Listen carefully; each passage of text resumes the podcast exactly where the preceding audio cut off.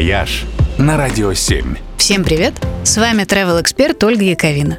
На этой неделе свой национальный день отмечает Грузия. Одно из самых любимых и популярных направлений у россиян. 26 мая в Грузии – День независимости.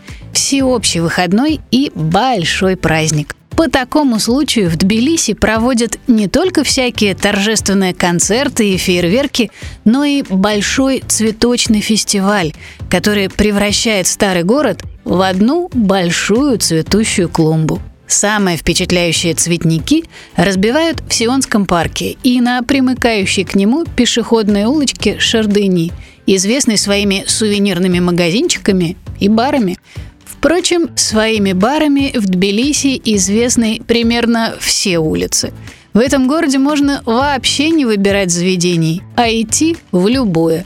В праздничный день так уж точно. Везде будут тосты, песни и пир горой. Хотя в Тбилиси любой день праздничный. Неудивительно, что те, кто приехал туда хотя бы раз, тут же влюбляются в эту невероятную страну и стараются возвращаться туда при любой возможности – кстати, о возможностях. Хорошие новости. Россия наконец-то сняла все ковид-ограничения на пересечение сухопутной границы с Грузией. Теперь для поездки туда на машине или на автобусе больше не требуется уважительных причин, только ПЦР-тест. Более того, начались осторожные пока еще разговоры о возобновлении прямого авиасообщения – Пока же будем летать в Тбилиси через Ереван и Стамбул. Это дольше и дороже, но на что только не пойдешь ради настоящей любви.